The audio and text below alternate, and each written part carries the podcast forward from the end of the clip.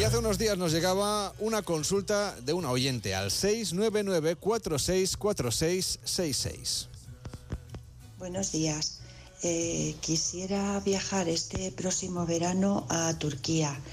Eh, es un viaje de no muy larga duración, entonces quisiera pediros consejo para sacar el mayor partido a este viaje que me ilusiona bastante.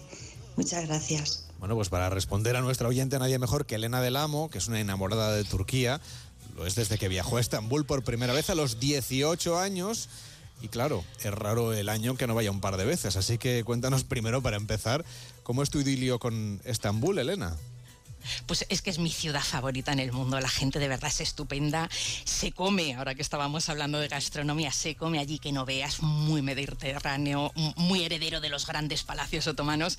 Y bueno, aparte de ser una ciudad muy monumental, es que Estambul tiene tantas, pero tantas capas que que no te la acabas. Yo no sé ni cuántas veces habré vuelto, nunca las he contado, pero en cada una sigo descubriendo capas nuevas. ¿Y cuál es la primera recomendación que le darías a nuestra oyente que va a ir por primera vez? A ver, pues como dice que es su primer viaje a Turquía y que no va a ser un viaje muy largo, pero no nos especifica cuántos días, pues no sé si voy a poder afinar mucho. Le recomendaría que por supuesto no se pierda Estambul. Allí hay que quedarse mínimo cuatro o cinco días porque menos es una pena y luego, mm, pues si te parece, vamos viendo algunas opciones para el resto del país. Y claro, como nos dice que es un primer viaje, Estambul en este caso, pues tocará empaparse en toda la parte histórica de cuando pues esta ciudad era ni más ni menos que la capital del mundo, o sea, no exagero nada. Como la ciudad tiene esa ubicación tan única, con una parte en Europa y la otra en Asia, separada por el estrecho del Bósforo, pues mm, durante siglos confluyeron allí las grandes rutas comerciales entre ambos continentes, o sea que imagínate toda la riqueza, toda la importancia política que eso suponía y de eso pues tantísima monumentalidad.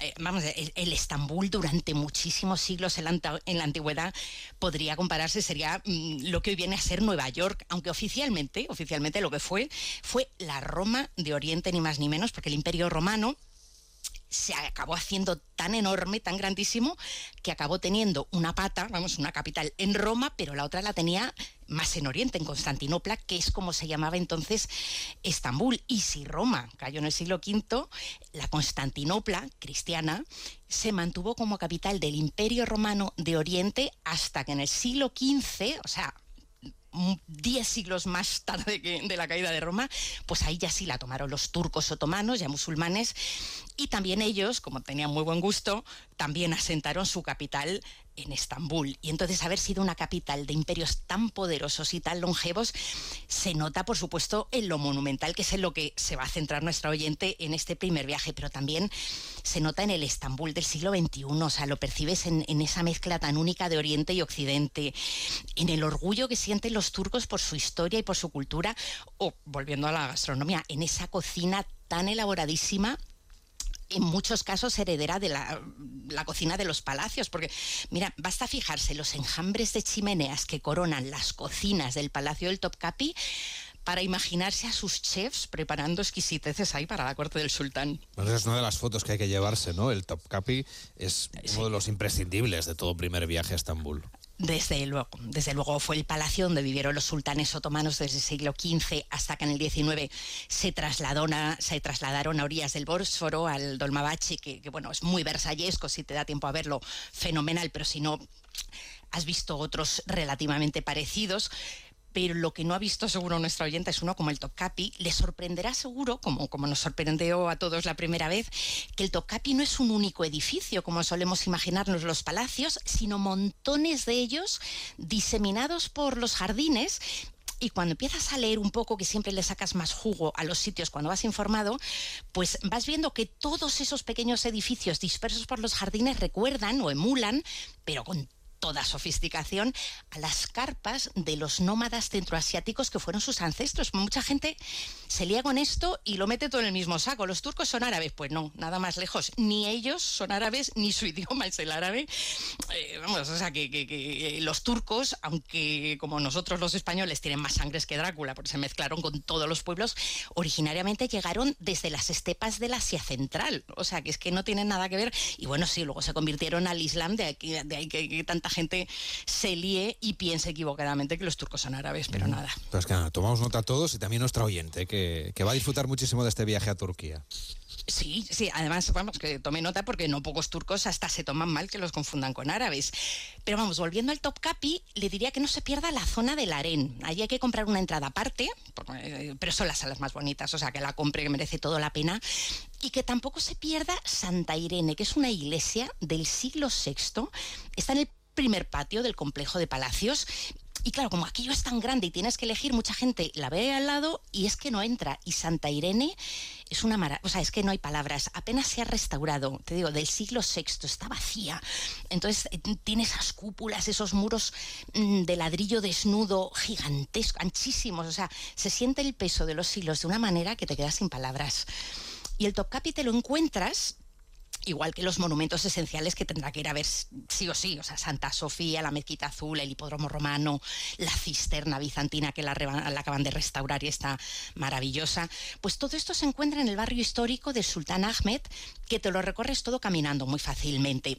Eso sí, allí te encuentras riadas de visitantes siempre. O sea, que le recomendaría a nuestro oyente que se compre alguna de las tarjetas que hay para visitar museos, porque así te ahorras las colas de entrada, que al Topcapi son tremendas, o que lo visites con guía local, porque así, aparte de sacarle más jugo al, destino, al palacio, con sus explicaciones, pues entrando con un guía local también te ahorras una cola que a veces es tremenda, vamos.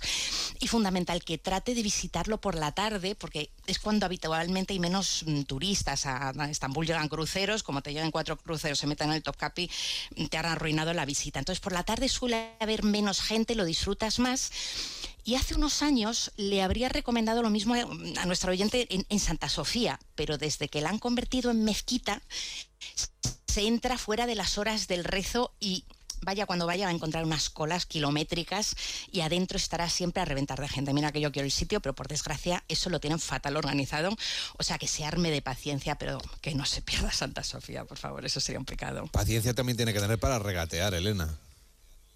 Bueno, ese es otro de los más cuando llegas allí. Hay que regatear, pero hacerlo sin vergüenza. O sea, nosotros nos da siempre apuro, sin vergüenza, pero eso sí, con buen rollo, echando dándote unas risas, disfrutando. Pues yo a veces he visto a turistas despreciarle la mercancía a los comerciantes para bajar el precio y de verdad que eso está feo. Eso no se hace. Se hace con gracia, con teatro y, es una parte de, la experiencia del viaje.